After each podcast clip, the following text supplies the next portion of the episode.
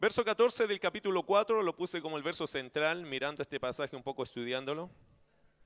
Ha sido una semana intensa para nosotros, mucho trabajo, mucho que hacer, eh, pero gracias a Dios hubo tiempo para mirar este pasaje y examinarlo y creo que el verso 14 sería el verso clave de un pasaje que está inserto en un contexto de problemas. Acuérdense que eh, el apóstol Pablo, podríamos dividir la carta a los Corintios en dos, problemas y preguntas. Problemas, capítulo 1 al 6, preguntas o respuestas, preguntas y respuestas, capítulo 7 al 16. O quizá al 16 tendríamos que decir eh, distintos asuntos de Pablo para la iglesia y su, su despedida. Porque en el 16 toca algunos asuntos que no son eh, atingentes a los otros problemas o preguntas. ¿ya? Ahí está tocando como distintos temas antes de salir de la carta o despedirse en esa carta. Algunos agregarían una tercera división, algunos dirían problemas, capítulo 1 al 4, perversidades, capítulo 5 al 6, y capítulo 7 al 15 serían preguntas o respuestas y después asuntos triviales o distintos asuntos y despedida. Yo no agregaría tanto las perversidades en el capítulo 5 y 6, y probablemente usted dice, pastor, ¿de qué está hablando? Me perdí. Estoy hablando de la estructura que tiene esta carta, de, los, los digamos, las partes fundamentales, grandes, los bloques grandes de enseñanza que hay acá. Yo creo que podríamos nosotros meter perversidades en algo que se llama problemas, porque cuando una iglesia tiene perversidades, tiene problemas, ¿o no? Entonces algunos que han decidido, no, no vamos a incluir perversidades, vamos a decir problemas nomás, de todos los asuntos, porque hay distintos tipos de problemas. Y en este caso hay un problema, en el capítulo 4 hay un problema que los corintios tienen con Pablo. Es un capítulo medio triste, hermano, pero es, parte de la realidad que le toca en el ministerio a Pablo enfrentar. No le tocó con muchas iglesias hacer esto. De hecho, notoriamente, esta iglesia que fue tan... Yo diría que la iglesia de Corintios fue para Pablo una iglesia regalona. Pablo la regaloneó mucho. Por eso yo digo, hermano, que regalonear tanto no es tan bueno. Conozco hijos que son regalones y que son súper ingratos. Yo, yo creo que es mejor criar así firme, más, más, más certero, y si tienes que ser fuerte, hay que ser... Yo creo que esos hijos nos van a amar más que aquellos que uno siempre los fundió toda la vida, que los regaloneó demasiado. Y bueno, y si no, espere usted que venga el resultado. ¿Ok? A los que nunca los disciplinaste son los más ingratos. Eso es lo que yo he visto, ¿ah? puede ser que yo me esté equivocado, quizá el pastor, su experiencia, bueno, no sé, pero yo veo que los que son más regaloneados, menos confrontados, son los más ingratos. Pero los que fueron confrontados, digamos que los retaron y que de repente los disciplinaron y que a veces se las dieron, son súper agradecidos con sus padres. No sé, hay una cuestión de pertenencia. No estoy hablando de abuso, por si acaso. Estoy hablando de abusar de la, de la disciplina, del castigo en este caso, de mal castigar. No, estoy hablando de identificarse y de tratar los temas complejos. Creo que Pablo en un sentido fue muy amoroso con ellos y creo que Pablo estaba en su justo derecho de amar a la iglesia. Pablo amó a todas las iglesias igual, pero a esta iglesia en particular, Pablo fue una de las iglesias, como lo leímos en la ofrenda, que él nunca les pidió ni siquiera una ofrenda, ni una ofrenda. Y Pablo vivió años para ellos. Pablo, de hecho, en esta carta y en segunda reconoce que Pablo despojó a otras iglesias para poder trabajar para esta iglesia. Y esta iglesia, hermano, salió la iglesia más malagradecida que yo veo dentro de todas las epístolas que Pablo escribió. Una iglesia que más, más encima menospreció la vida de Pablo. Una iglesia que estaba, obviamente, Corintio, hermano, era una iglesia que en este minuto, cuando Pablo escribe, estaba desequilibrada. Estaba desequilibrada, estaba muy mundanalizada, tenía una filosofía muy humana. Y más encima, dentro de la iglesia, habían algunos que la iglesia misma le había dado como un espacio para que hicieran la crítica, para que se la dieran de opinólogo dentro de la iglesia hacia el liderazgo. Entonces juzgaban a los líderes, eh, juzgaban a Pablo, a Apolos, igual los querían, era como una cosa media rara, amor-odio que había aquí. Algunos amaban a Apolos y odiaban a Pablo, lo menospreciaban, y otros amaban a Pablo y menospreciaban a Apolos, y así se llevaban unos contra otros. Ni siquiera era unos con otros, era uno contra otros. El apóstol Pablo tratando en capítulo 4 este tema, Pablo dijo en el verso 14, creo yo que ahí hay algo central, dijo, no escribo esto para avergonzaros sino para amonestaros como a hijos míos amados. ¿Se nota que en el amor hay que corregir? ¿Nota eso acá? Quiero que lo vea, hermano, porque de repente uno dice, no, yo lo amo tanto que no quiero decirle nada. Entonces no lo ama tanto. Porque cuando uno ama a la persona, le dice las cosas. El apóstol Pablo dijo, no escribo esto para avergonzaros. Nunca fue su razón de escribir, dejar en vergüenza a la iglesia. No quería exponer a los hermanos a una vergüenza, pero sí les escribió para retarlos. Amonestación, hermano, es un reto. Tampoco es una cosa así como que no te duela o no lo sientas, no, te tiene que doler, lo tienes que sentir, pero lo hago con amor, con la idea de qué? De que ustedes son o porque son mis hijos amados. No te voy a decir esto porque te odio, te lo digo porque te amo y yo no quisiera que esto se echara a perder entre nosotros. Yo creo que Pablo estaba peleando la relación. Estaba luchando por, cuidar la relación, por mantener la relación que se tenía con la iglesia, que siempre la tuvo. Pero hubo gente de la iglesia malintencionada que estaba hablando mal del pastor de esa iglesia o del líder de la iglesia y estaba separando a los hermanos del pastor. Ese es más o menos el dibujo acá que usted se puede imaginar en el contexto real de hoy. Gente de la iglesia hablando mal de su líder y poniendo a la iglesia como en contra del líder, haciéndole ver todos los ángulos malos las partes flojas y malas del pastor eh, para que los hermanos lo pudieran comparar e incluso despreciar en comparación a otros líderes que son mejores. Entonces Pablo cuando expone eso, hermano, eh, quiere plantearle a la iglesia, y eso es más o menos la escena que va a plantear Pablo acá. Por eso le pongo a este sermón una conversación necesaria. ¿Usted sabe que a veces es necesario conversar? No, no es que quiero conversar, necesito conversar. Ya no es un tema de que de que ya de gusto nomás. No, eh, también hay necesidad de conversar ciertas cosas. Porque no se puede, hermano, seguir la vida avanzando sin sentarnos a conversar. Porque tarde o temprano el que no se sienta a conversar termina separado de esa persona, ¿cierto? Porque no fortalece la relación, porque no se arreglan las cosas. Yo temo mucho que a veces las iglesias son tan, somos tan así, hermano, de que no, no me quiero meter en problemas, prefiero irme. Esa filosofía, hermanos, tan equivocada, creo yo. No, mire, no prefiero, no, no, no quiero ser problema, yo me voy mejor. ¿Y cuál, qué ganamos con eso? ¿Quién aprende con eso? ¿Quién crece con eso? ¿Usted ha peleado alguna vez con su esposa? Los que son casados acá, ¿ha peleado alguna vez con su esposa? ¿Discutido? Nunca, nunca. No, yo tampoco. En realidad, ¿para qué puse ese ejemplo?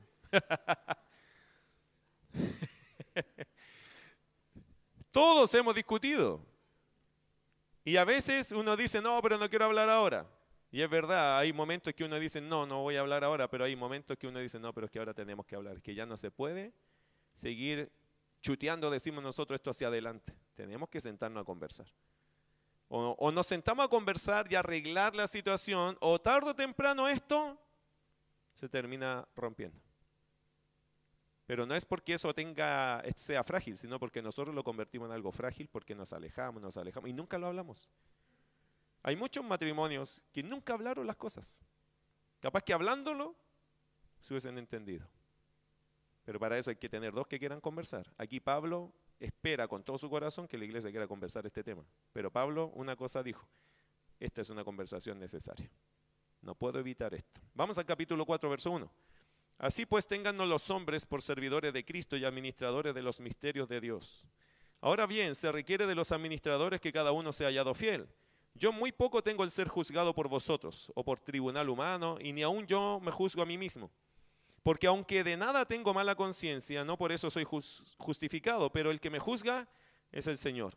Así que no juzguéis nada antes de tiempo hasta que venga el Señor, el cual aclarará también lo oculto de las tinieblas y manifestará las intenciones de los corazones, y entonces cada uno recibirá su alabanza de Dios. Pero esto, hermanos, lo he presentado como ejemplo en mí y en Apolos, por amor de vosotros, para que nosotros aprendáis a no pensar más de lo que está escrito. No sea que por causa de uno os envanezcáis unos contra otros. De alguna forma, hermano, la filosofía mundana instalada en la iglesia llevó a la iglesia a jugar un papel equivocado, creo yo. La iglesia, hasta el verso 6, por lo menos estoy leyendo allí, de alguna forma esta iglesia, hermano, por esa filosofía equivocada, llegó a tomar un papel equivocado, a jugar un rol equivocado como iglesia. Creo que Pablo quiere corregir esto, se vio forzado a traer una amonestación a la iglesia, pero su motivación siempre era llena de amor. Pablo no quería avergonzarlos, sino como ya les dije, amonestarlos, pero porque los amaba. Y por eso, hermano, vamos a ver un poco este asunto. ¿Qué es lo primero que hace Pablo en esta conversación necesaria? Pablo hace una corrección eh, a la mirada que la iglesia tenía acerca de los líderes. Y hay una cosa interesante allá, versículo 1 al 6, se lo acabo de leer. Mire qué interesante, el apóstol Pablo parte esta charla eh, como retomando lo que venía trayendo. ¿Se acuerda que él había hablado de los líderes, que los líderes que somos? Colaboradores, ¿se acuerda? Eh, y eso según el Señor nos dio. Nosotros no somos aquí usted no me sigue a mí, usted sigue a Cristo. Eso es lo que Pablo estaba diciendo. Y Pablo continúa con esa charla enfatizando otra vez de qué se trata este asunto de ser un servidor o un apóstol. Y Pablo dice allá que los servidores y los apóstoles, verso 1, así pues téngannos los hombres por servidores de Cristo y administradores de los misterios de Dios. Esos somos. Pablo usó dos palabras acá para hablar un poco del liderazgo. ¿Cómo debería ser un líder? Un líder espiritual. Y hermano, un líder espiritual eh, es tanto un servidor como un administrador de los misterios de Dios. Ahí hay tres conceptos que tienes que saber. Número uno, somos servidores. Ahí usó Pablo la palabra tengan los, hombres por servidores. Esa palabra servidor es interesante. Eh, siempre me apego mucho a lo que John MacArthur dice con respecto a definiciones de términos, porque él sabe mucho de esto, mucho más que nosotros. Interesante que la palabra griega acá, eh, para hablar de servidores, la palabra eh, tiene que ver con remeros, los remeros inferiores. ¿Quiénes son los remeros inferiores? ¿Ustedes se acuerdan de estas películas? No sé si ha visto en películas, en estas embarcaciones donde habían personas que remaban, pero que estaban al fondo. ¿Usted sabe que esos esclavos básicamente pasaban toda la vida haciendo eso? Los primeros que morían cuando un barco se inundaba o, o naufragaba eran ellos. Esos esclavos que estaban remando abajo estaban encadenados. ¿Sabía usted eso? Para que no se arrancaran, porque si había una guerra, alguna pelea, ellos tenían que seguir allí ellos sabían que si el barco se hundía, los primeros que morían eran ellos. Y ese tipo de esclavo era el esclavo hermano, más maltratado y más abusado de todos. Ese era el que más mal lo trataban, era el mayormente abusado de todos los esclavos. Ese esclavo hermano sufría, eran crueles con ellos y muchos de ellos murieron así. Porque cualquier filtración del barco se hundía, ellos eran los que iban a morir y no podían arrancar de ahí porque estaban encadenados a su puesto. Bueno, Pablo usa esa palabra aquí. Hay otra palabra que es dulos, que es servidor, es un esclavo pero con otro tipo de trato. Este esclavo es el esclavo que lo tratan duro, este que no tiene ningún derecho, este que va a morir de los primeros, el que está expuesto siempre en la primera fila para que lo maten. ¿Ha visto esos soldados que van de los primeros? Yo nunca hubiese querido hacer de eso, ser recobarde para esas cosas, pero si hubiera un ejército y fuera una guerra, a mí me gustaría estar como de los atrás. No sé cuánto, pero atrás. No, el primero, porque sé que el primero es carne cañón, ¿cierto? Ese, es el primer impacto que venga hasta el tipo que ni sepa disparar del otro lado le va a pegar a uno. Entonces uno dice, no, de los primeros no, quizás más atrás, para poder alcanzar a correr algo, hacer algo.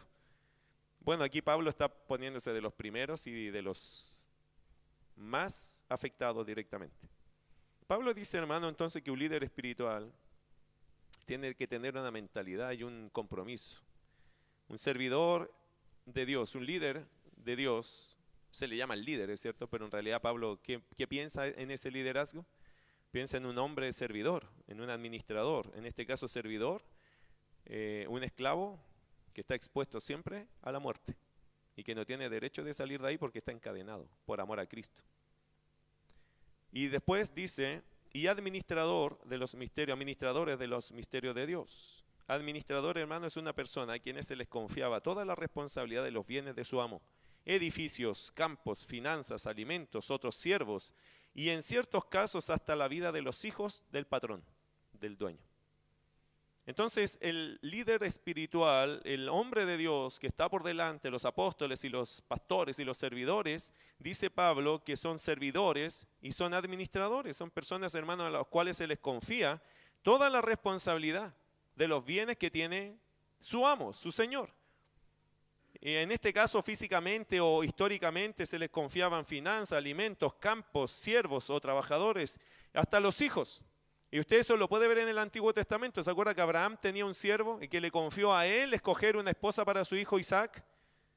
Eran hombres de suma confianza, eran hombres íntegros, hombres que los amos podían confiar en ellos y ellos tendrían que responder por una carga administrativa gigante.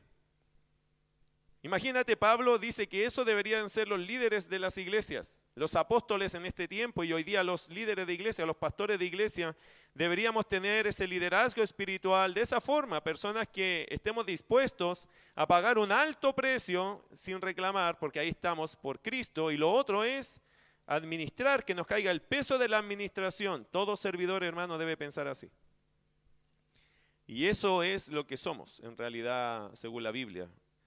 Dice verso 1, y administradores de los misterios de Dios. ¿Qué son los misterios de Dios? bueno, lo que estuvo oculto en su momento era un misterio y ahora se ha revelado, ¿cierto? Esta cosa misteriosa que es el Evangelio de Jesucristo. Por lo tanto, eso somos, hermano, eso es lo que Pablo dice primero, que un líder espiritual es tanto un servidor como un administrador de estos misterios de Dios. Por lo tanto, Pablo también dice, hermanos, ¿qué somos nosotros? ¿Para qué nos miran así como que, ah, aquí está, no sé, el que tienen que admirar es Dios. Nosotros vamos a estar para las cosas que tenemos que hacer. Pero eso no le da derecho a nadie a juzgar nuestra, nuestro trabajo, ¿cierto? Porque todos nosotros deberíamos vernos de la misma forma. La iglesia estaba cometiendo un error en eso y quiero dárselo en un momento más, pero mira verso 2. Ahora bien, se requiere de los administradores, toca la parte del administrador, ¿cierto? Si nos tocó administrar recursos, gente, finanzas que son del Padre Celestial en este caso, ¿Qué dice la Biblia de esos que están por delante, que son líderes espirituales? ¿Qué dice el verso 2? Ahora bien, se requiere de los administradores que cada uno sea hallado fiel. ¿Tenemos que ser fieles en el ministerio? Sí. ¿A quién le damos nuestras cuentas? Bueno, primero y principalmente a quién? A Dios. Por lo tanto, hermano, el liderazgo espiritual también tiene que ser leal, tiene que ser fiel. La palabra fiel, hermano, es una característica esencial en la mayordomía. ¿Sabe lo que es mayordomía? Administración de recursos. ¿Alguien acá trabaja en, recursos humanos, administración de recursos? ¿Alguien tiene que administrar recursos de otros que no sean los tuyos? ¿Ahí hay uno? ¿Quién más? Allá. Hermano, cuando allá, bueno, hay varios, yo creo que aquí si nos ponemos a pensar, por ejemplo, ¿a usted, hermana, su esposo le pasa dinero para la mercadería? No le pasan nada, bueno, ya. Hermano, ¿a usted le pasan dinero? Bueno, cada vez que uno recibe algo y lo ponen a cargo de eso, no es tuyo, ¿cierto? Es para administrar. Con mi esposa me pasa, yo le digo, ahí tienes ahí no sé cuánto, tres millones para la quincena, le digo. De esos billetes de Gran Santiago, del Monopoly. Bueno, pero cuando uno le pasa recurso a la esposa, ¿qué espera uno que haga con eso? ¿Que se lo considere que es suyo? No, Puede que uno le dé algo aparte para ella, pero cuando uno pasa dinero para otros, ¿qué espera? Que se cumpla con ese dinero el propósito por el cual se entregó. Y la única persona que puede validar eso es la persona que lo recibió. Querido hermano, todos nosotros deberíamos considerarnos así también, no los dueños, sino administradores. Lo que Dios te da en tu mano no es tuyo, en realidad eres administrador de eso y tienes que administrarlo bien para la gloria de Dios y para cumplir el propósito por el cual eso se te dio. El apóstol Pablo dice acá, los administradores, los que estamos en el ministerio, los que tenemos a cargo algo, los que estamos sirviendo a Dios, se requiere, se espera, hermano. Es esencial que cada uno sea hallado fiel. Y fidelidad, hermano, no es solo buena administración. También es lealtad a la persona que te puso estos recursos. No, no es solo decir, ah, ya no sé yo administro bien, pero ¿eres leal a la persona que te dio esos recursos? En este caso Pablo dice, hermano, nosotros los líderes espirituales, si nos considera líderes espirituales, tenemos que ser administradores, tenemos que ser esclavos administradores de los misterios de Dios, tenemos que predicar el Evangelio, tenemos que enseñar la palabra a los creyentes y ganar almas de los, de los incrédulos, tenemos que predicar el Evangelio y edificar a la iglesia. Eso sería un buen mayordomo de algo que Dios nos ha dado. Y tenemos que ser fieles. ¿Qué significa? Cumplir la tarea, pero también, hermano, hay lealtad. Lo hacemos con convicción porque Dios, amamos a Dios y le creemos a Dios y estamos del lado de Dios. Se supone que somos leales a Dios. Cada vez que tú predicas el Evangelio, hermano, tú estás siendo leal a Dios. ¿Sabías eso? Estás mostrando tu lealtad. Porque estás hablando de aquel que es el único que puede salvar las almas. Y creemos que es el único que puede cambiar vidas. Cada vez que yo predico, creo, quiero creer, Señor, quiero ser leal a ti. Yo no voy a enseñar aquí psicología, voy a enseñar Biblia. Porque la palabra de Dios convierte el alma, hermano. Yo no voy a traer aquí una filosofía del mundo para que la adaptemos en la iglesia, no me interesa. Yo creo que lo único que puede cambiar la vida de la gente es la palabra de Dios. Y bien expuesta la palabra de Dios, hermano, la gente tiene luz, tiene claridad, sabe lo que tiene que hacer. Si usted no lo hace, ya es otra cosa. Pero si usted le cree a la palabra y obedece a la palabra, a usted le va a ir bien. Porque Dios va a respaldar esas decisiones. Bueno, versículo 4 o 3. El apóstol Pablo dice primero, ¿cierto? Que un líder es un servidor, un administrador y debe ser fiel. Mira verso 3. Pero hay otra cosa que los líderes espirituales tienen que tener claro. Y, que, y es esto, hermano, que un líder espiritual tiene al Señor Jesús como su máximo juez. Mira verso 3. Yo muy poco, dijo Pablo, tengo el ser juzgado por vosotros. Sé que me están juzgando, dijo Pablo en el fondo. Pero me interesa muy poco lo que ustedes opinen de mí, dice Pablo. Mm, dice ahí el texto, yo muy poco tengo el ser juzgado por vosotros o por tribunal humano, ni aún yo me juzgo a mí mismo. Alguno podría pensar, bueno, Pablo entonces es ligero con su juicio hacia él. No, no, Pablo está diciendo, miren, no me interesa tanto lo que digan ustedes, no me interesa lo que diga un tribunal humano y ni siquiera me interesa lo que yo mismo pienso de mí. La razón está en el verso 4. Porque aunque de nada tengo mala conciencia, dice Pablo, o sea, yo me puedo autoevaluar y digo, no, no, no, no, estoy haciendo algo malo. Mi conciencia no me está diciendo, oye, estás haciendo cosas malas. No, pero aunque así es, no por eso dice, soy justificado. Pero el que me juzga es el Señor. Es bueno que usted tenga una conciencia limpia, es muy bueno. Pero aunque tengas tu conciencia limpia, no por eso tú te excusas, porque no se trata de tu conciencia, se trata del criterio de Cristo en ti. Por ejemplo, usted puede tener su conciencia limpia porque a lo mejor en su conciencia usted está haciendo algo que a lo mejor otros dicen es malo, pero usted no lo siente malo, entonces su conciencia lo traiciona. ¿Nota eso? Depende de tu conciencia. Hermano, ¿usted tiene conciencia limpia, no? Gracias. ¿Trata de tener su conciencia limpia? ¿Trata de hacer lo correcto? ¿Es falible tu conciencia? ¿Falla a veces? Claro. Por eso Pablo creo que decía, mira, yo en mi conciencia no encuentro que estoy haciendo nada malo, pero no por eso me quedo o me apoyo en mi conciencia. Mi juicio o quien me juzga es el Señor. Por lo tanto, yo no me mido porque si yo me siento bien o mal, me mido porque si la palabra de Dios me dice que estoy bien o mal. Porque hermano, tu conciencia puede ser traidora, ¿o no? Puede ser falible, porque es una conciencia carnal. Entonces, Pablo dice, un líder espiritual, hermano, tiene al Señor como su máximo, su máximo juez. Aunque tú te sientas bien, está bien. Qué bueno que te sientas bien, que creas y pretendas tener una conciencia limpia, eso no es malo. Pero hay alguien sobre tu conciencia. Tú cuando lees la palabra, por lo tanto, hermano, vas a saber si de verdad estás haciendo las cosas bien o mal. No porque te sientas bien o mal. La palabra de Dios va a activar incluso tu conciencia y la va a llevar a otro nivel. Por eso, hermanos, nosotros tenemos que vivir bajo los criterios del, Señor Jesucristo, no de nosotros mismos. Bueno, ¿cómo aplica esto Pablo a la iglesia? Mira versículos 5 y 6. Así que, como somos nosotros simples servidores, somos colaboradores, o sea, somos servidores, somos esclavos, somos administradores y no nos jugamos a nosotros mismos, Pablo aplica esto a la iglesia y dice lo siguiente, versos 5 y 6, así que no juzguéis nada antes de tiempo. ¿Se nota que la iglesia estaba en una cosa de enjuiciar un poco? No juzguéis nada antes de tiempo, hasta que venga el Señor. ¿Por qué? Porque el Señor es el juez. Dice, el cual aclarará también lo oculto de las tinieblas y manifestará las intenciones de los corazones.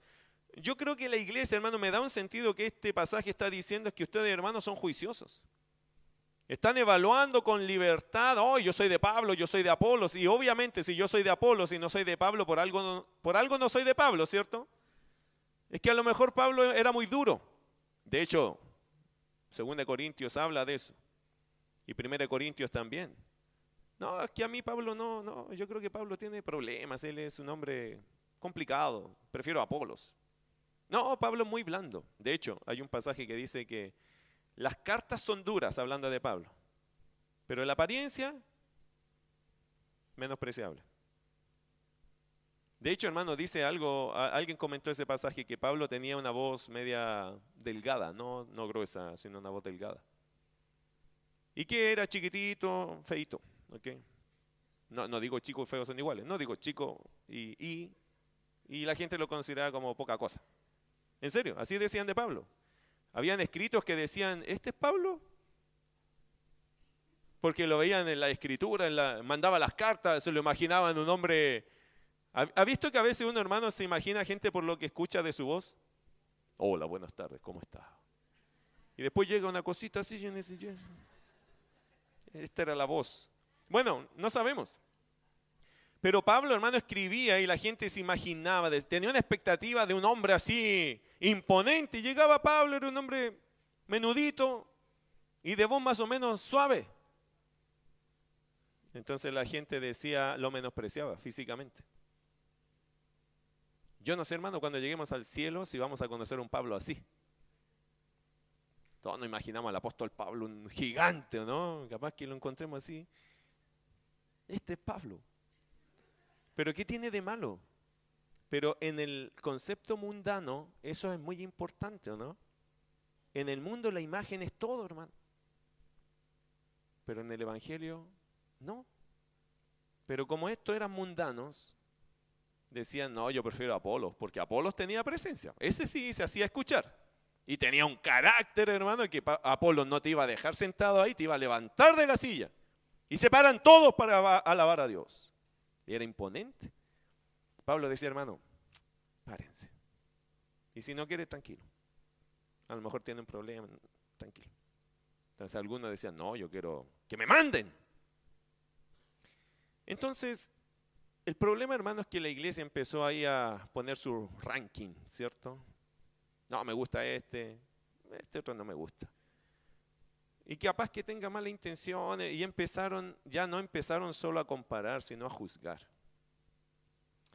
Encontrar como cosas raras que no existían, pero ellos se daban el lujo de hacer eso. Mi querido hermano, usted no puede juzgar a nadie, porque usted no conoce las intenciones del corazón de nadie. No podemos, pero tendemos a hacerlo. Usted puede juzgar una situación y usted ni sabe el contexto de eso. Sobre todo aquellos que siempre están adelante, que estamos expuestos a un montón de cosas. Usted puede juzgar un montón de situaciones. Y la iglesia de Corintio estaba juzgando un montón de situaciones de sus líderes porque los veía ahí actuar y decían, oye, ¿y esa plata que se juntó para qué habrá sido? De hecho, a Pablo lo acusaron más de alguna vez de quedarse con la plata de una ofrenda. Y Pablo, hermano, estaba llevando una tremenda ofrenda a Jerusalén para el hambre que había y la iglesia de Corintio otra vez estaba juzgando, hermano, ¿Se habrá quedado con la plata Pablo? Porque no vino. Iba a venir y se supone que ahí no iba a dar la cuenta, pero no pudo venir. Ah, a lo mejor se quedó con la plata y se hizo el loco y se fue por otro lado. Hermano, cuando empiezan esas cosas, dañan la iglesia. Obviamente hay gente que no sabe y cuando le dicen cosas así de sus líderes, imagínense la imagen que se le hace a la gente nueva. Mire, verso 5, por eso léalo con subrayelo, hermano, márquelo, porque estas cosas pueden pasar. A veces son justas y a veces son sumamente injustas. Así que no juzguéis nada antes de tiempo hasta que venga el Señor, el cual aclarará también lo oculto de las tinieblas y manifestará las intenciones de los corazones. ¿Quién es el único que sabe eso? Dios. Solo el Señor. Y entonces, solo entonces, cada uno recibirá su alabanza de Dios. ¿Usted sabe, hermano, que las iglesias que crecen siempre son juzgadas? Esta iglesia cuando creció, más de alguien nos hizo la pregunta, oye, ¿qué están haciendo? ¿Cómo que estamos haciendo? Sí, ¿por qué crecen tanto? ¿Qué están regalando en la iglesia? ¿Están comprando a la gente? ¿No? Estamos saliendo a evangelizar. Edificamos a los hermanos, los hermanos dan fruto. ¿Y cómo lograron todo esto? El Señor está haciendo que la iglesia crezca. Dios está trayendo frutos de años de trabajo. Pero usted sabe que curiosamente, hermano, las iglesias que empiezan a crecer generalmente son muy juzgadas. Porque hay otros envidiosos que no crecen nunca. Y empiezan a encontrar, no, y dicen lo siguiente, nosotros somos pocos pero somos buenos. Y si son tan buenos, ¿por qué son tan pocos? ¿Ah? Hay gente, hermano, que juzga la bendición, que juzga que Dios está obrando. Pero es tan difícil a veces también saber si todo lo que está haciendo ese líder o ese grupo de iglesia de verdad está haciéndolo honestamente, porque de verdad hoy día hay de todo. Pero nuestra tarea no es juzgar. Tarde o temprano llegará uno que va a ser el juicio total, perfecto y completo, que es el Señor. Yo me alegro cuando iglesias crecen, hermano, de verdad, porque y me alegro cuando líderes Dios los está usando. Porque puedo evaluar su, el mensaje, ¿no, hermano? Gloria a Dios. Qué bueno que crezcan, ojalá que todas las iglesias, ojalá que el Evangelio crezca por todo el mundo. Cuando da tristeza, cuando se empiezan a saber y escuchar y ver cosas que no son bíblicas, que no son correctas. Ahí da pena porque de verdad ahí se desfiguró, se salieron del camino para hacer cuestiones mundanas. Y ahí creo que hay un problema. Pero hay mucho antes de eso que son buenas cosas que se están haciendo. ¿Las tienes que juzgar? No, es que nosotros no deberíamos juzgar eso, hermano. Nunca con el juicio de eso. Siempre sabiendo algo, que al final de los tiempos el Señor va a saber dar la recompensa a cada uno. Entonces, ¿a quién le servimos? Al Señor. ¿De quién esperamos la recompensa? Del Señor. Implícitamente está diciendo algo, hermano, que, que bueno es servir. ¿Por qué? Porque el que sirve va a recibir, ¿qué cosa? Su alabanza de Dios. Aunque nadie te alabe, hermano, no importa. Aunque nadie reconozca lo que hiciste, no importa. Pero un día el Señor va a traer alabanza o reconocimiento a quienes le han servido. Y eso creo que es lo más importante. Verso 6. Aplicaciones para la iglesia. Los líderes somos servidores, hermano, no tienes que exaltarnos, pero tampoco creo que debe uno juzgar o darse la libertad de juzgar. Verso 6. Pero esto, hermanos, esto que Pablo venía hablando, lo he presentado como ejemplo en mí y en Apolos, por amor de vosotros, para que nosotros aprendáis a no pensar más de lo que está escrito. Hermano, no, si, no, no piense más, no vaya más allá de lo que la Biblia dice que nosotros somos. No somos más que lo que está escrito. Hay mucha gente que tiene expectativas tan altas que quiere que uno haga lo que ni siquiera está escrito. O exige de los líderes lo que no está escrito. O critica de los líderes algo que no hace pero que no está escrito. Muchas veces en esta iglesia han dicho, pero usted tiene que visitarse, usted es el pastor. Y yo le hago una pregunta, muéstreme un versículo, le hago un desafío, muéstreme un versículo que diga en la Biblia que el pastor tiene que andar visitando.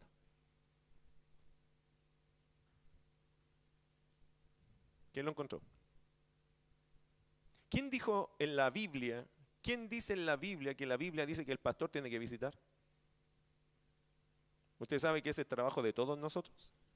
No es del pastor nomás, no es un trabajo selectivo del pastor. ¿Cuáles son las tareas primordiales de un pastor? Según Hechos capítulo 6, la oración y la palabra de Dios.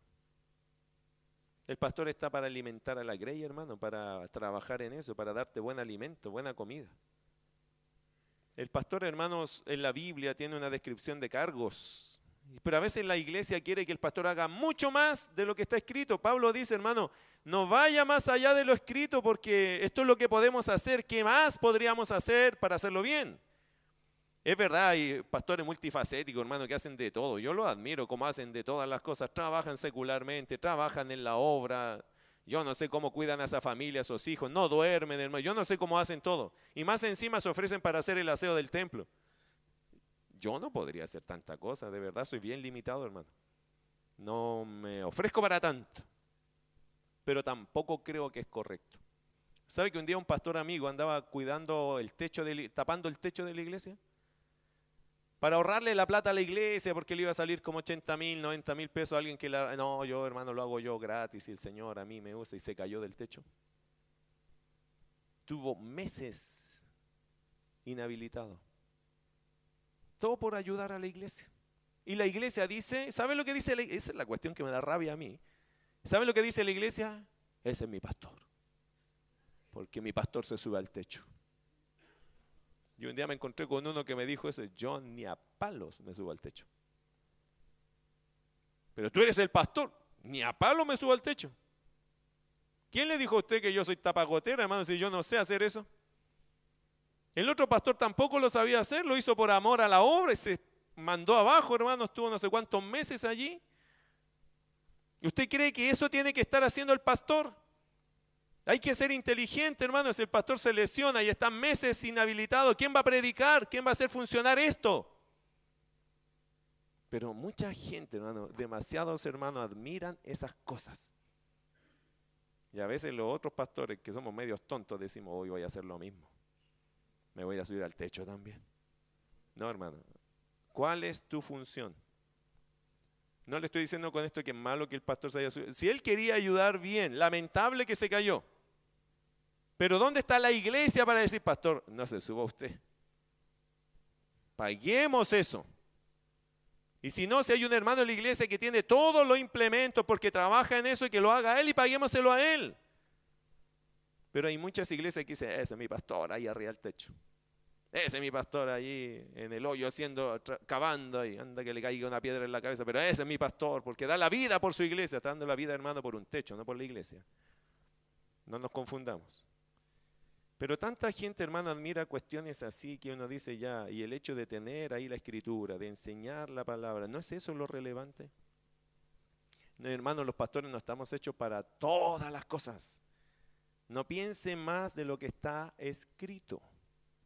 ¿Qué dice la Biblia que es la tarea de cada uno? Eso haz. Tú también tienes tu tarea, ¿o no? Yo no voy a pensar de ti más de lo que está escrito, pero tú tampoco deberías pensar de los pastores o de los, en este caso los apóstoles o de los servidores, los que están allí a tiempo completo. No piense más de lo que está escrito, hermano. Sujétese a lo que la Biblia dice que esa es su labor. Todos tienen descripciones de cargo en sus empresas, ¿cierto? Bueno, en la Biblia también hay una descripción de cargo pastoral. De apóstoles también había una descripción de cargos. Pablo, hermano, tenía que, como era apóstol, tenía que estar en una iglesia y después salía a otra. Y quizás la iglesia de Corintios decía, oye, ¿por qué te vas si llevas un año y medio con nosotros? Quédate, no puedo porque tengo que ir a fundar otras iglesias. Ah. ¿Y nos vas a dejar? Sí, pero va a quedar a cargo tal hermano. Ah, pero es que tú eres nuestro pastor. Ya, ya, ya, andate nomás, no importa. Ya, así no importa. Total, después amamos a otro y le vamos a dar ofrenda a otro en realidad. Así, hermanos, los corintios. Tal cual. Buena mentalidad, pésima mentalidad. Niños actuando como niños. No pudo llegar Pablo un día y se enojaron con él. Y Pablo dice, oye, pero ustedes están pensando que yo esto, esta decisión lo hice en la carne. ¿Por qué, ¿Por qué me acusan y me atacan tan rápido? Oye, si a veces uno no puede llegar. ¿Usted entiende eso, hermano? Que a veces uno no puede llegar. Que a veces no tiene el tiempo para ir. ¿Lo entiende o no? ¿Cuántos lo entienden? Levante la mano el que entiende eso del, del pastor y del liderazgo. Qué bueno, hermano. Los demás, perdónenos desde ya, porque a veces no vamos a llegar. Versículo 6. Por esto, hermano, lo he presentado como ejemplo, pero esto, hermano, lo he presentado como ejemplo, mí y en Apolos. Pablo dijo, mira, voy a tocar estos dos ejemplos, Apolo y yo nomás, para que vamos a meter a otros. Pero lo meto, dice acá Apolos, por amor de vosotros, dice, para que nosotros aprendáis a no pensar más de lo que está escrito, no sea que por causa de uno, y escucha bien eso, a causa de uno, os envanezcáis unos contra otros. Nota que aquí había quizás poca gente, pero suficiente para envenenar a los demás. Quizás uno de la iglesia miraba, tenía una perspectiva como negativa, crítica. Quizás uno. Pero ese uno iba a empezar a qué? A envenenar a otros. Por eso, hermanos, generalmente en las iglesias va a haber esto. Por eso un pastor, un líder, un apóstol, un servidor, hermano, nunca puede pensar que en la iglesia alguien no te va a criticar, porque siempre va a haber alguien que mira las cosas distintas. O que siempre va a esperar de ti algo más. Y puede ser. Eh, aquí dice Pablo, no sea que por causa de uno os envanezcáis unos contra otros. Basta que uno empiece a hacer este jueguito de las preferencias, de las comparaciones y las competencias, y poco a poco la iglesia empieza a caer en ese juego. Hay que tener mucho cuidado, por lo tanto, con este tipo de prácticas o mentalidad. Verso 7 en adelante. Lo primero es una corrección, ¿cierto? De Pablo, está hablando de una corrección a la mirada que la iglesia tenía acerca de los líderes. Los líderes no somos nada, hermanos, somos simples servidores del Señor, somos esclavos, está bien, pero no eso te da la libertad de enjuiciar. Debería, de hecho, valorar eso. El hecho de que tenga alguien humilde que no se crea nada, eso se valora dentro de la iglesia, se supone. Mira verso 7, aquí va Pablo, dice, porque ¿quién te distingue? ¿O qué tienes que no hayas recibido? Y si lo recibiste, ¿por qué te glorías como si no lo hubieras recibido? Ya estáis saciados, ya estáis ricos, si nosotros reináis, y ojalá reinases para que nosotros reinásemos también juntamente con vosotros. Porque según pienso, Dios nos ha exhibido a nosotros, los apóstoles, como postreros, como a sentenciados a muerte. Pues hemos llegado a hacer espectáculo al mundo, a los ángeles y a los hombres. Interesante, hermano. Pablo aquí hace una corrección a la percepción errada que tuvo la iglesia de sí misma. Usted sabe que la iglesia aquí se jactaba como que ella, como que se hubiese ganado todo, como que hubiese habido mérito propio. Mira verso 7, hermano, si es un reto que Pablo hace, es una conversación necesaria, pero él corrige la percepción errada que la iglesia tenía de sí misma. Hermano, ¿cómo te consideras tú a ti mismo? Y mucha gente dice, no, es que yo, que yo lo logré. No, que en el fondo yo soy inteligente, yo soy capaz, yo soy esto, yo soy yo, yo, yo, yo, yo. ¿Y dónde está Dios? Todo lo que tú tienes, hermano, viene de Dios. Dios te lo ha dado. La iglesia acá, hermano, sufría de esta cuestión de golatría. En realidad eran ególatras los hermanos. Cada vez que podían se tiraban una flor encima. La iglesia selfie, ¿cierto? Siempre estaban ellos ahí encima de todo. Se creían ellos los mejores, los más lindos, los más bellos, los más ricos, los más eh, bendecidos y ellos más que cualquiera. Mira el texto. ¿Quién te distingue? ¿quién eres tú? Pablo como que le aterriza el ego en seco a los hermanos, diciendo, querido hermano, la percepción que debes tener de ti, saludablemente hablando, bíblicamente hablando, tiene que ser una de que tú no te has ganado nada, que Dios te lo ha dado todo. Amén. Eso es lo que Pablo quiere decirle a los hermanos. Hermanos, ustedes no se han ganado nada si todo esto de ser salvo, de estar en la iglesia, de ver la prosperidad que Dios te ha dado, es Dios que te lo ha dado. Toda buena dádiva, todo don eh, perfecto desciende del Padre de las luces, dice Santiago, ¿cierto? De Él viene tu bendición. Todo lo que tienes, tú tienes que reconocer lo que viene de Dios. No son tus competencias, es la competencia que Dios te ha permitido tener. No son tus capacidades, es las capacidades que Dios te ha permitido tener. ¿Por qué lo vives como que fue algo que te lo ganaste, que tú lo lograste, si fue algo que Dios te lo dio? Hermano, la salvación no se gana, se recibe, porque es un don de Dios. Usted no se ha ganado nada. Usted no tiene mérito delante de Dios por ti mismo. Tiene mérito delante de Dios por la fe en Jesucristo.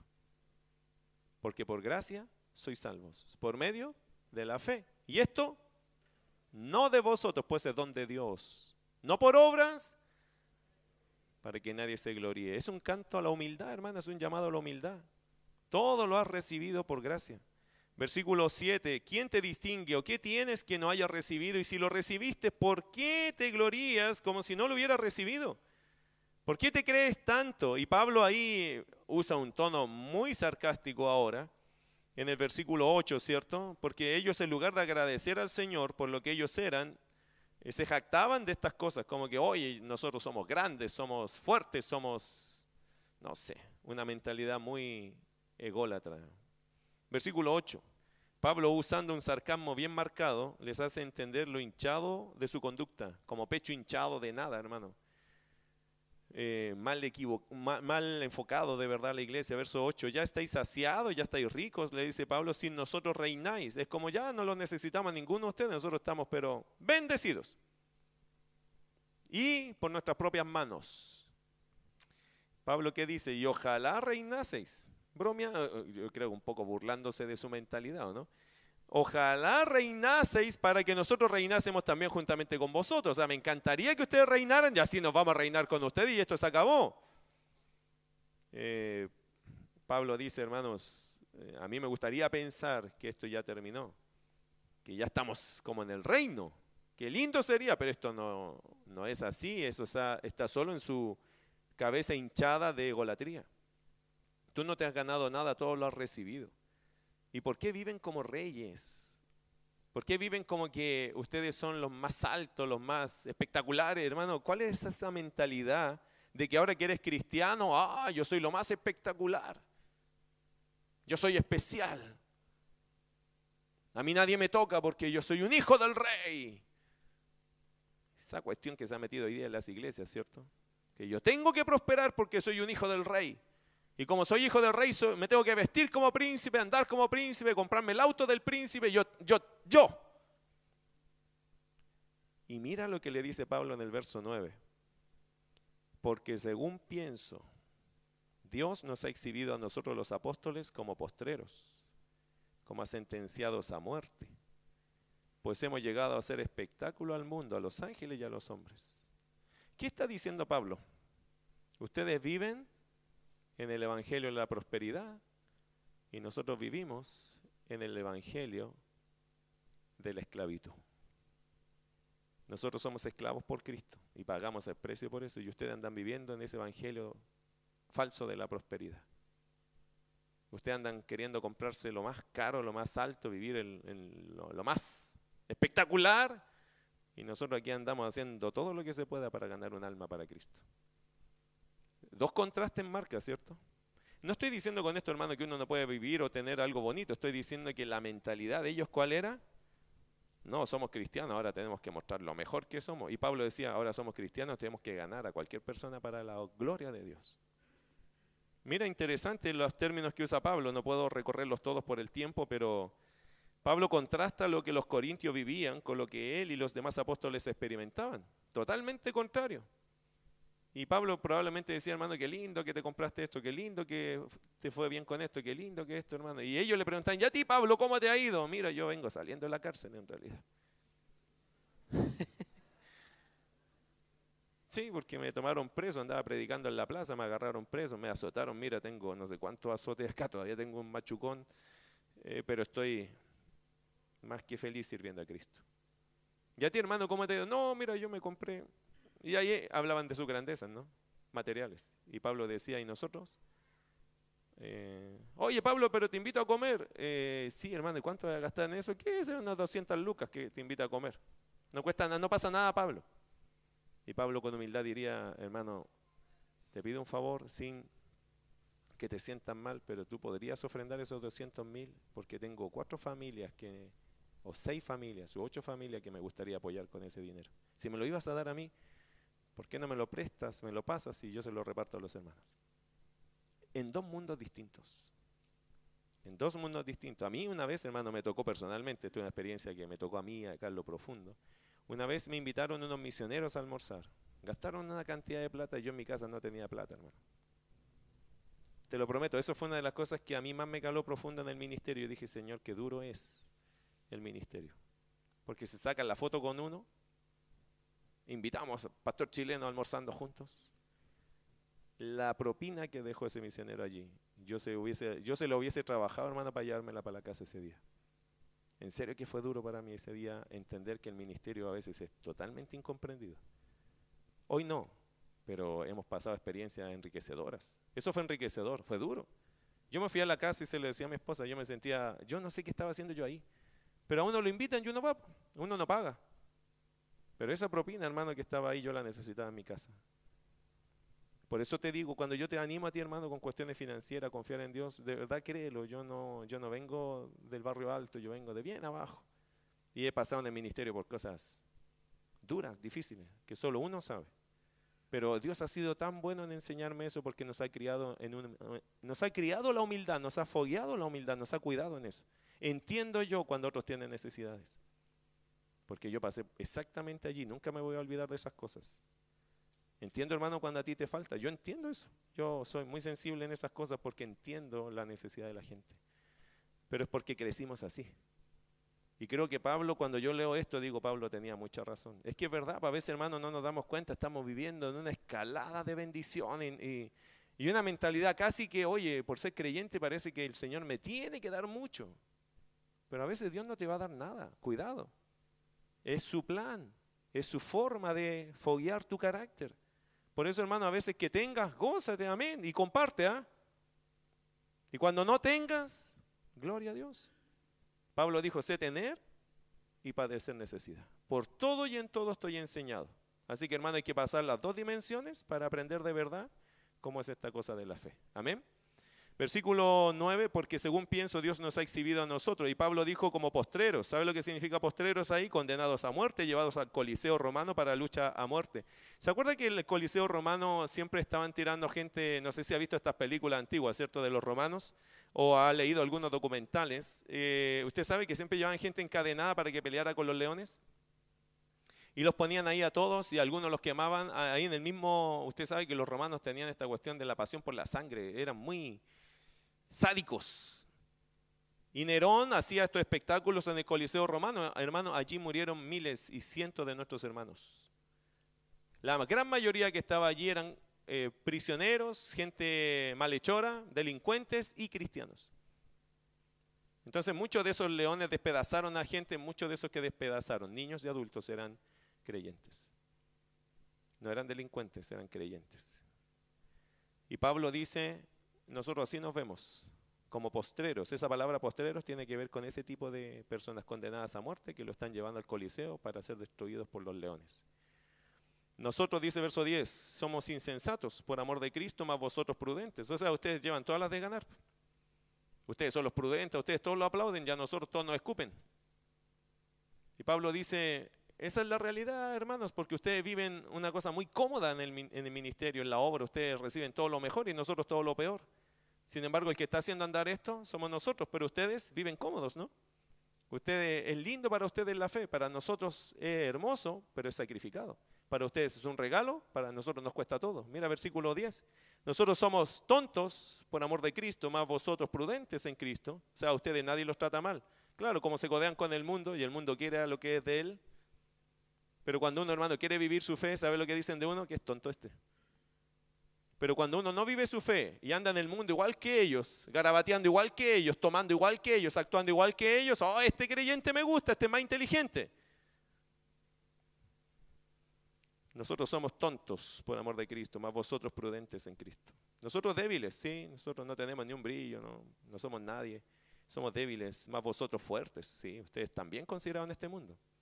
A ustedes nadie les dice nada, ustedes de hecho lo elevan. Claro, pues si ustedes actúan igual que los del mundo, ¿qué les van a decir? Versículo 10, vosotros honorables, más nosotros despreciados. ¿Quién quiere andar con ese apóstol que todo el mundo lo critica? Verso 11, hasta esta hora padecemos hambre. Mira lo que le está pasando a Pablo. Así que los que hoy día se dicen apóstoles, que lo piensen bien. Porque los apóstoles de hoy día no se parecen en nada a los apóstoles de ayer. Estos apóstoles de hoy día, hermano, es pura, es pura mentira esa cuestión en realidad. De hecho, no pueden ser apóstoles porque no tienen ni las señales de Cristo ni la evidencia de Cristo. No pueden existir apóstoles hoy día, hermano, para que usted lo tenga claro. Todo el que se llama apóstol se salió de la Biblia. Pero ya no hayan qué más ponerle. Hay, uno que ahora es arcángel, imagínense.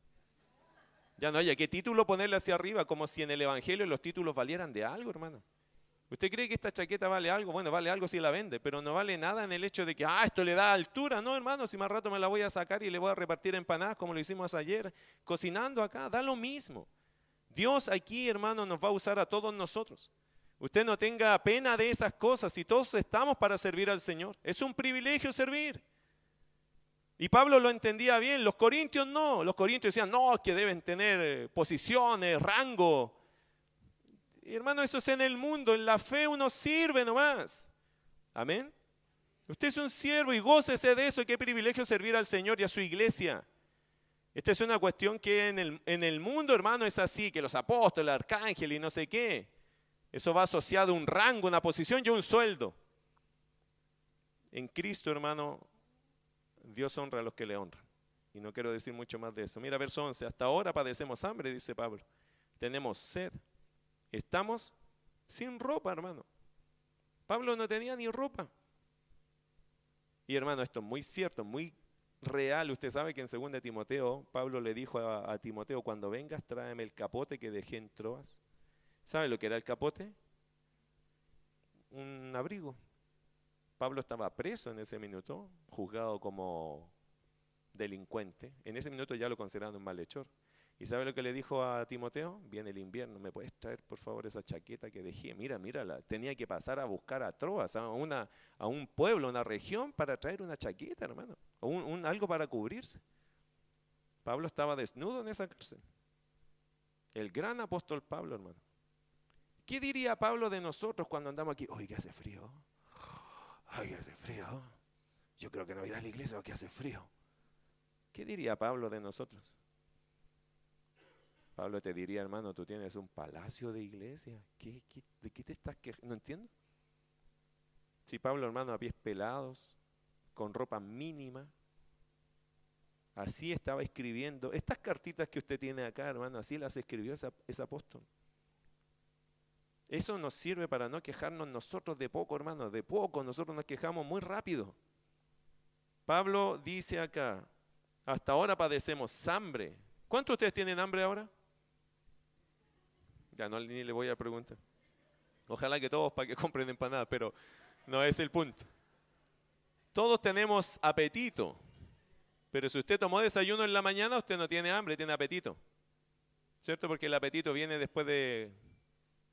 A algunos le viene cada media hora, pero, pero en general el apetito viene después de dos, tres horas que usted no ha comido algo. Usted llegó aquí a las 10, 11, 12.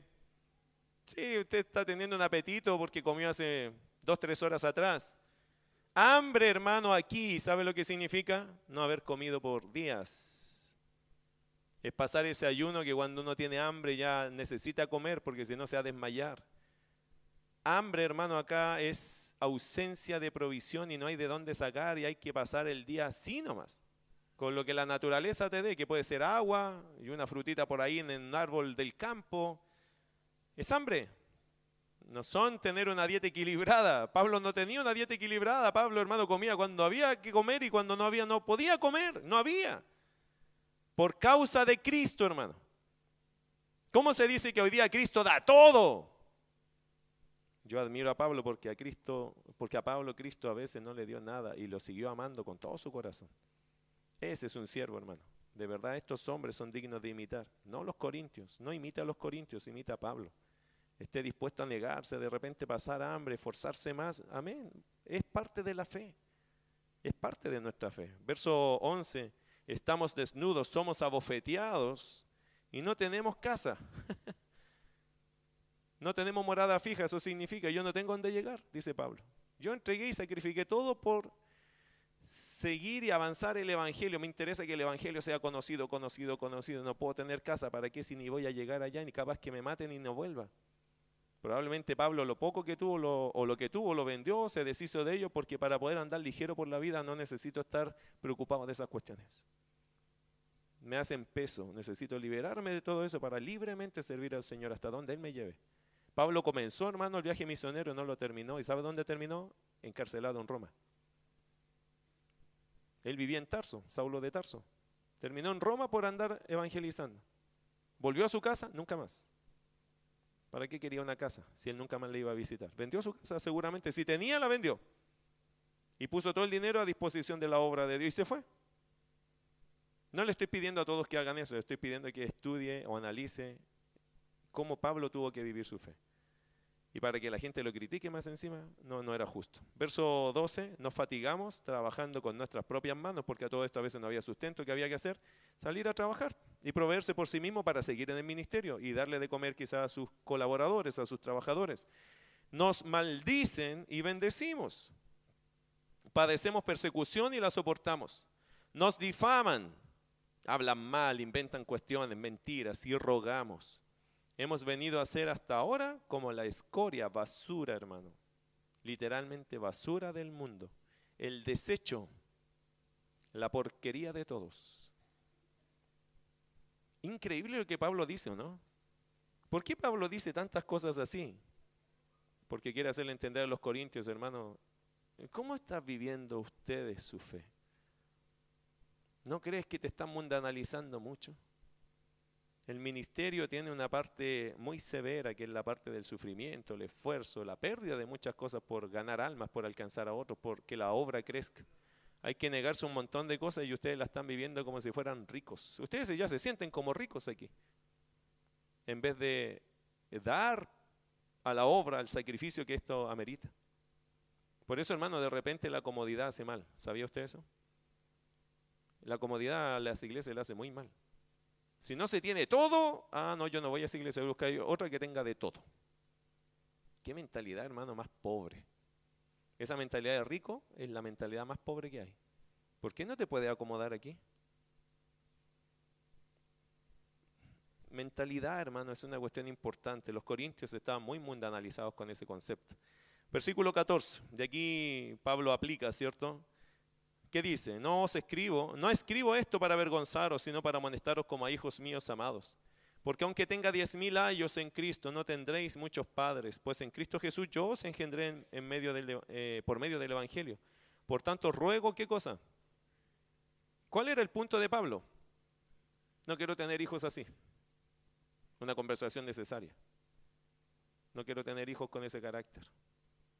Quiero tener hijos que me imiten. Eso está diciendo, ¿no? Yo los engendré, hermano, yo los di en Cristo, yo los di a luz a ustedes. Yo les he enseñado la vida de fe. Así vive su papá.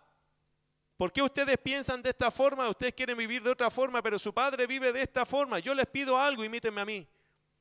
No le hagan caso a esas personas que están hablando de que el Evangelio es como, como lo están viviendo justamente ustedes, Evangelio como de la prosperidad. No le hagan caso a ellos. Miren a su papá cómo vive y copien su ejemplo.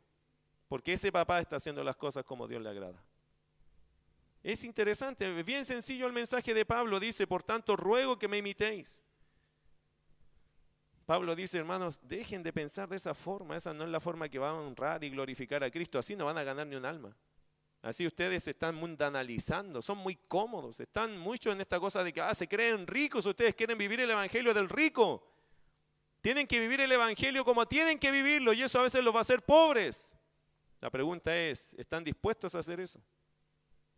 ¿Están dispuestos a cambiar comodidad por incomodidad, riqueza por pobreza?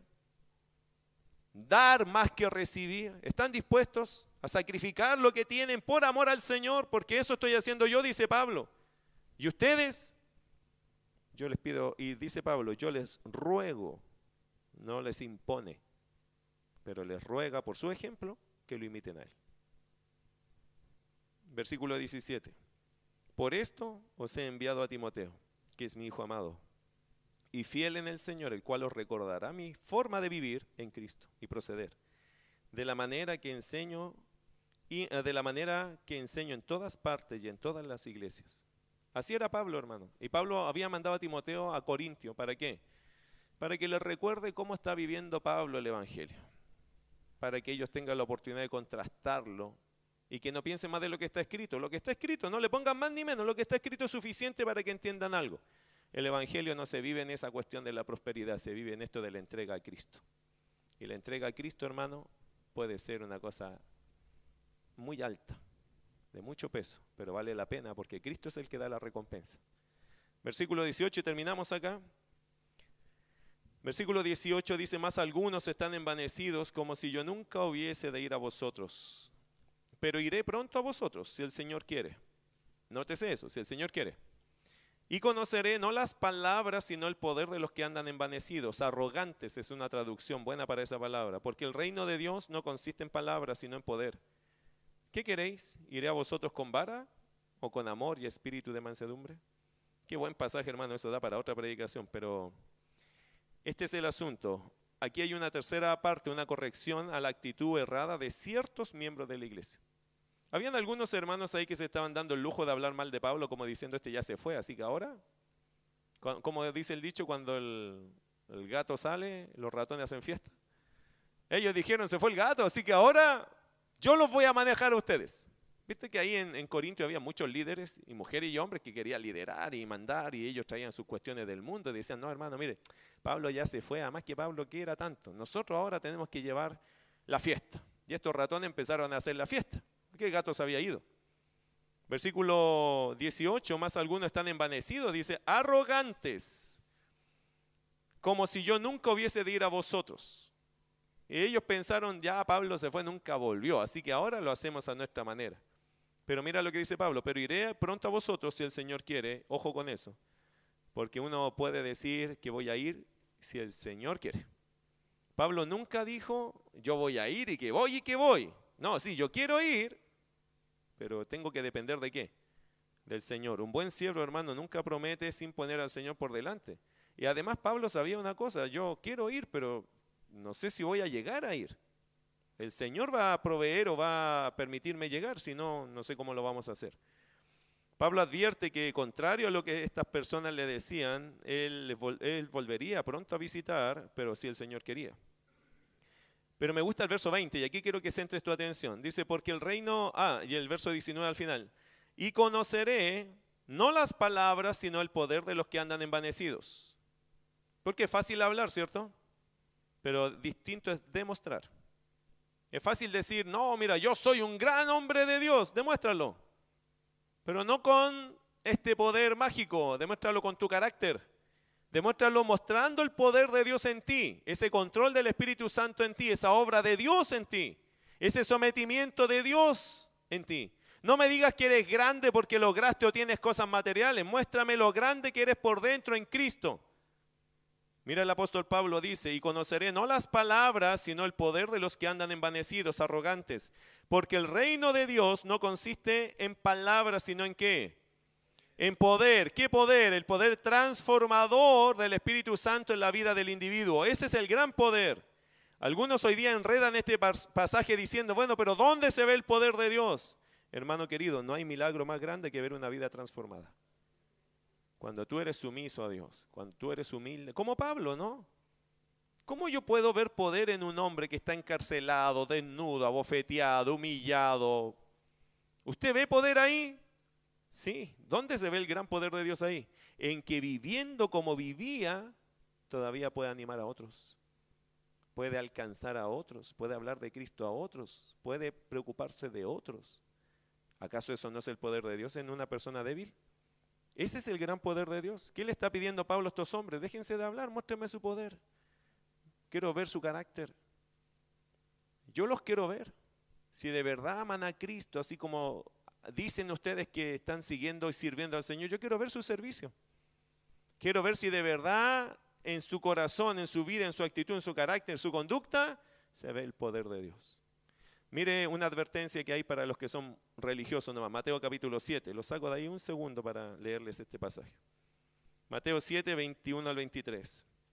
Una advertencia para los que creen que son de Dios y no lo son. En realidad se han transformado o son simples religiosos. Mateo 7, 21 al 23. No todo el que me dice Señor, Señor entrará en el reino de los cielos, sino el que hace la voluntad de mi Padre que está en los cielos. Muchos me dirán en aquel día, Señor, Señor, no profetizamos en tu nombre y en tu nombre echamos fuera demonios y en tu nombre hicimos muchos milagros. Esas son palabras. Muchas palabras. Pero ¿dónde está el poder? Ojo que estos hombres suponían que esto era el poder. Esas son palabras, hermano. Son cuestiones externas. Pero mira el diagnóstico veredicto de Cristo, verso 23. Entonces les declarará. ¿Qué les va a declarar el Señor? Nunca, nunca, nunca os conocí, apartados de mí, hacedores de maldad. Interesante verso 22, ¿no? Porque dice, no profetizamos, eh, no echamos fuera demonios, no hicimos muchos milagros. Qué curioso. ¿eh? Como persona en esa categoría de poder, el Señor dice, yo a ustedes nunca los conocí. Porque estas cosas, hermanos, se pueden vivir. Quizá en algún momento, de alguna forma, media rara o media extraña, media falsa, se puede experimentar. Espíritus pueden ir para allá y para acá. Pero la transformación que el Espíritu Santo hace en ti, eso es único. Y eso es algo que se nota no en las cosas que se hacen afuera, sino en lo que el Señor está haciendo adentro. Así que no te preocupes tanto de lo que pasa por fuera, preocúpate de lo que está pasando por dentro. Porque es aquí donde Dios va a evaluar. Y Pablo lo que quería ver en ellos es, yo quiero ver ese poder, ese poder transformador del carácter, la conducta y la sumisión a Dios. Y Pablo pregunta, hermanos, ¿qué quieren? ¿Quiere que va, ¿Quieren ustedes que vaya con vara? ¿Que vaya con un palo ahí a darles? Pero que Pablo estaba dispuesto. ¿ah? Sí, si Pablo cuando hace la pregunta, Pablo dice, mire, si es necesario, a algunos los voy a agarrar a palos. Está hablando de forma figurada, metafórica, ¿cierto? Pero Pablo está diciendo, yo voy a ser severo, hermano. Voy a ser severos con los que son arrogantes. Pero no me gustaría ir así. Por eso les escribo, para que antes que yo llegue, cambien. Porque mi deseo, dice Pablo, por eso escribe, que antes de ir a ustedes, ustedes cuando yo llegue ya se hayan arrepentido. Hermano, antes que Cristo venga, arrepintámonos. Vamos a orar. Quiero que ores ahí en tu corazón de lo que Dios te habló, no de lo que yo te dije. Espero haya, haya hecho un trabajo que sea digno del Señor en realidad, pero de lo que el Señor te dijo a ti, de lo que el Señor aplicó a ti, por favor, ora. Te pido, te voy a regalar un minuto para que cierres tus ojos, sí. Cierra tus ojos, no te preocupes de nada más, solo de tu relación con Dios en este minuto. Te voy a regalar un minuto, ora, por favor, ahí en tu puesto, de lo que el Señor te habló a ti.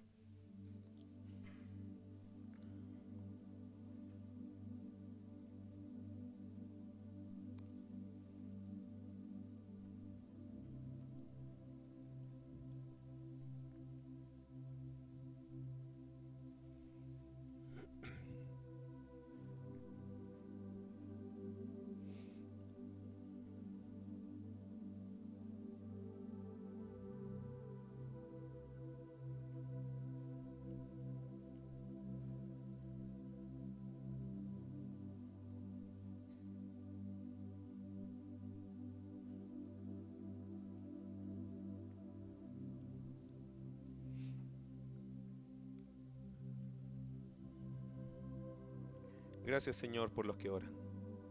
Gracias por los que aprovechan este minuto, Señor, de, de paz. Hay tanto orgullo a veces, Señor, en nosotros, tanta mundanalidad,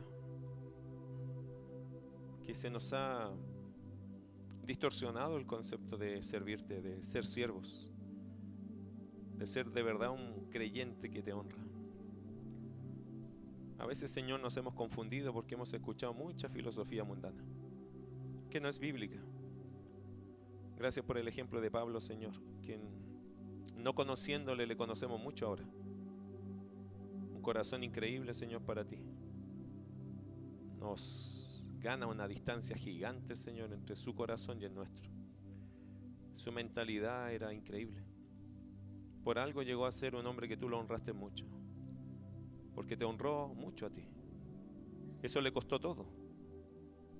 Le costó casa, tiempo, salud, hasta la vestidura. Cuestiones tan básicas para nosotros hoy día, Señor, que las tenemos. Y más de una prenda. Tantas cosas tenemos hoy, Señor. No nos permitas creernos ricos, ni esperar solo que tú nos llenes de riquezas. Permítenos estar dispuestos, Señor, a dejarlo todo por ti, que era la mentalidad que Pablo tuvo.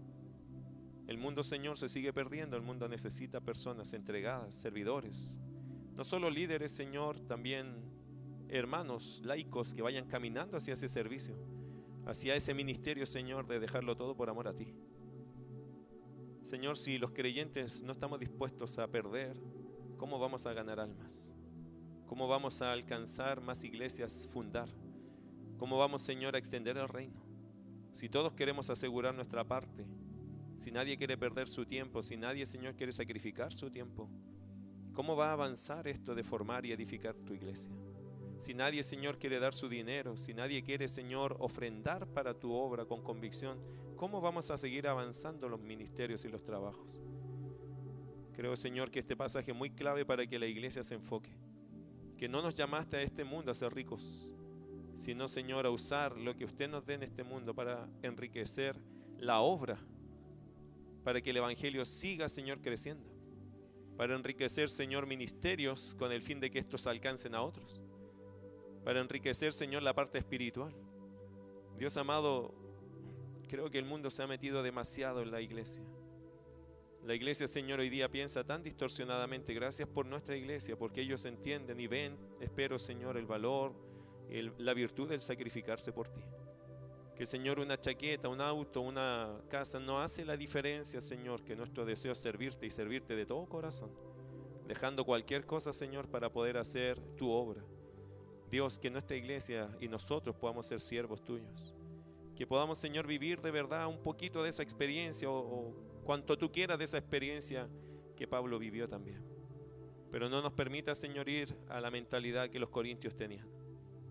Porque ellos, Señor, eran muy mundanos para ver la vida de fe. Se daban el gusto de juzgar, de anticipar el juicio, Señor, de evaluar a otros.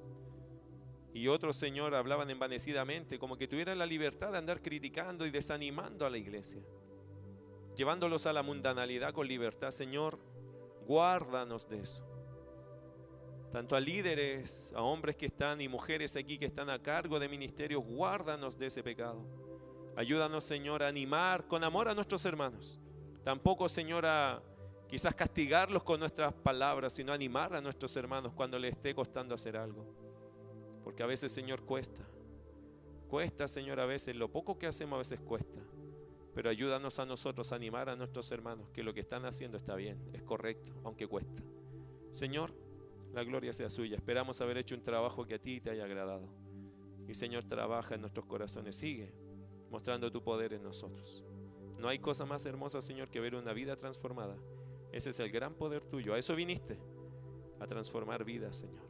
No hace grandes milagros, sino el milagro más grande, que Cristo esté en nuestros corazones y que la presencia del Espíritu Santo vaya cambiando nuestros corazones. Señor, te bendecimos. En el nombre de Jesús. Amén.